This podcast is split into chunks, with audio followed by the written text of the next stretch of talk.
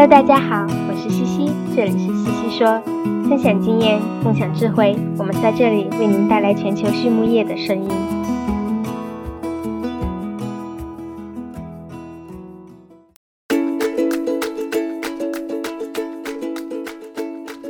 感谢西西说的合作伙伴们：APC 血浆蛋白全球领导者，帮助动物茁壮成长；大地汉克。二十八年专注为动物提供美味与健康，里兰动宝让食品和伴侣动物不断丰富我们的生活。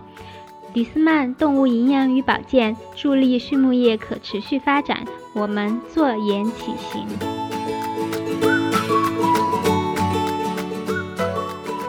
随着世界人口的不断增长，人们对动物蛋白的需求也在日益增加。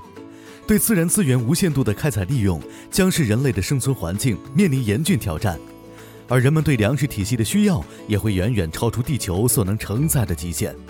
因此，我们急需先进的科学技术和创新的解决方案，为不断增长的人口提供足够的动物蛋白，同时降低畜牧生产带来的环境成本。为应对这一挑战，蒂斯曼动物营养与保健事业部发起全新的战略举措。我们坐言起行，该项目旨在为全球的动物蛋白生产工序带来变革，提供创新的解决方案，引领畜牧行业沿着可持续发展的道路不断前进，为人类及其后代创造更加美好的生活。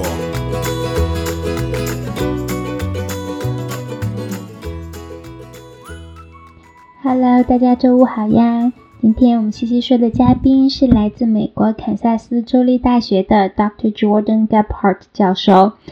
Jordan 呢是一名非常年轻的教授，他在五年之内呀拿到了动物营养博士和兽医的双学位。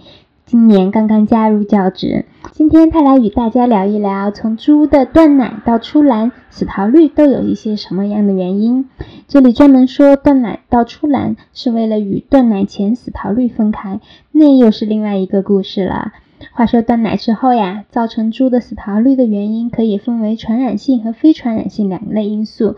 这一期呢，我们主要会讲非传染性因素，后面再会有一期讲传染性因素哦。首先。Jordan 是怎么进入行业的呢？Jordan 分享啊，他是在美国密西根州的一个小镇长大的，家里呢有一个小农场，还有一个小的饲料厂。那么受到家庭的影响，他从小就对动物营养产生了深厚的兴趣，同时呢又有很多机会接触到当地的兽医们，因此对兽医学也非常感兴趣。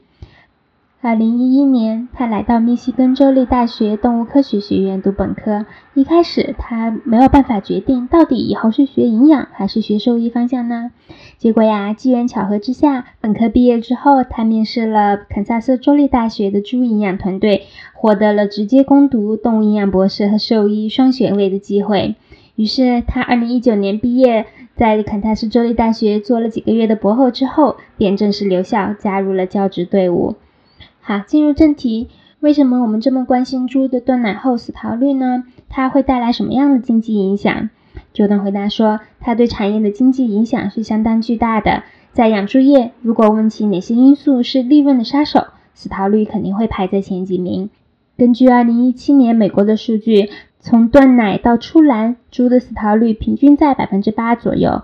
那么我们假设在美国每年有一点二亿头仔猪，那么损失的猪就能达到上千万了。那么再假设每头出栏的猪收益为五十美元，这样损失的金额就上亿美元了。所以经济影响非常之大。下面呢，我们会探讨一些引起猪死逃率的非传染性因素。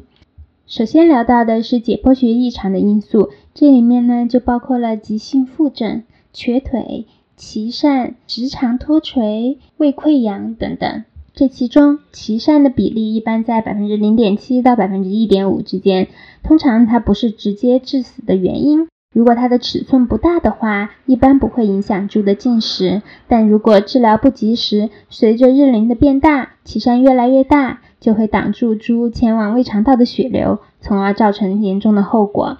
而对于脱垂而言，如果饲养管理得当，早发现、早隔离，让他们远离同栏的小伙伴们，不让他们去捣乱这个脱垂的职场，那么一般呢是可以自愈的。如果不及时处理，那就比较麻烦了。从动物福利的方面来说，也应该早发现、多观察。而胃溃疡呢，引起溃疡的原因其实有很多，其中之一就是饲料的质力和力度。力度的降低的确会对饲料的转化率有帮助，但同时呢，有引发胃溃疡、导致死套率提高的风险。第二个大类呢是毒素，这里面霉菌毒素的问题最近几年是越来越严重了。一般它们会影响生长性能，不太会直接导致死亡。不过呢，福马毒素有引发猪的肺水肿而从而引起死亡的案例。第二方面，钠离子中毒，这个指的是动物在缺水太久的情况下，一般啊这都是人为的因素，比如说猪舍断水了啊之类的。那么在这样的情况下，猪突然可以自由饮水了，大量的饮水会导致体内的钠离子混乱，这种情况很少发生，但一旦发生就会引发高的死亡率。第三个呢是离子载体的中毒，这个一般也是饲料加工过程中人为或者设备的因素导致的。如果浓度过高，便会造成中毒。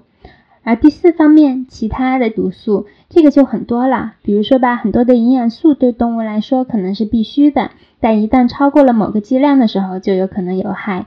就连水喝多了也会醉嘛，这些都属于发生率非常低，但一旦发生，破坏力极高的情况。好，第三个大类是动物的因素，这里面就包括了基因、出生体重和母猪的胎次。那么基因和品系如何影响死逃率？就能说啊，一个字概括就是复杂。这方面的数据在发表的文献中还是非常少见的，大多数还是掌握在育种公司的手中。第二方面，出生体重，这个对于断奶前和断奶后猪的存活率来说都是非常重要的。很多研究发现，出生体重低与高死逃率是相关联的，但要注意，这不一定是因果关系。也许某一些原因会同时导致低出生重和高死逃率。第三个方面，母猪的胎次，它与死逃率有关联，相关的研究有很多，但其背后的理论原因究竟是什么，还是没有明确的解释。第四个大的方面是猪舍环境与季节等因素。久等说啊，我们知道猪需要空气、水和食物，这些都是养猪最基本的要素。管理好环境因素，比如说通风、空气质量。温度、湿度等是相当相当重要的。那么不同的季节与猪的死逃率有很强的关联性。这里要注意啊，再说一次，关联性和因果性是不一样的哦。比如冬季会导致死亡率高，那么你认为是因为冬天的通风系统更难控制，还是因为冬天里疾病发生率更高呢？那么到底是环境的控制还是疾病的管理导致了死逃率呢？还是它们的相互作用？好，第五个大的方面是营养因素，这里主要讲营养的缺乏症。举个例子，如果饲料中的钙磷比不正确，比如在配料或者混料的时候出现了比较大的错误，那么便会导致骨折等问题。第二个例子，在饲料中维生素 E 和 C 如果忘了加，则有可能导致桑葚心脏病的出现。但是要注意的是，如果猪出现了桑葚心脏病，并不一定说明饲料中的维生素 E 和硒不足，还有很多其他原因也会导致此病。第六个大的方面是管理因素，首先是断奶前的仔猪管理。我们知道，断奶前的仔猪管理对整体的生产周期来说都至关重要，值得我们更多的关注。就登在这里提到，他注意到很多文献里都有提到交叉哺育与猪的断奶前、断奶后死亡率都成正相关。那么这其中一种理解可能是交叉哺育的仔猪本来就是出生体重相对比较轻的，已经处于劣势，因此也更容易有高的死逃率，所以不一定是因果关系。第二，断奶的日龄和断奶的体重，很多研究显示呢，推后断奶日龄可以降低死亡率。但是呢，我们要注意，我们不是仅仅关注断奶日龄这一个数值，而更要关注群体的变异，根据情况来安排断奶日龄。第三个方面是猪舍的转满时间，也就是指猪转移到同一个猪舍所需要的时间。如果时间过长啊，会导致群体的变异太大。同时，如果猪的来源也过于分散，差异太大，也会导致死亡率升高。另外几个方面呢，比如料槽的大小。饮水、美容猪的数量，也就是饲养的密度、运输等等因素，它们的影响主要体现在生长性能上，而对死逃率的影响非常小。那么总结一下，引发断奶后猪的死逃率的非传染性因素有很多，我们要通过整理这方面的文献来更好的总结和理解可能存在的原因。要降低整个养猪业的死套率啊，需要我们共同的努力。Jordan 提到三点非常重要：第一，science 科学，学术界需要继续努力去发现问题，为行业带来解决方案；第二，People，说到底，人这个因素是死套率中相当重要的一环。整个养猪业都是基于养猪人这个基础的，大家要做好自己的职责，做好养猪的管理工作。第三，合作，一个合作互助的大环境可以帮助我们解决很多问题。好啦，今天先聊到这里，下一期我们继续来聊传染性因素吧。谢谢大家，我们下期再见。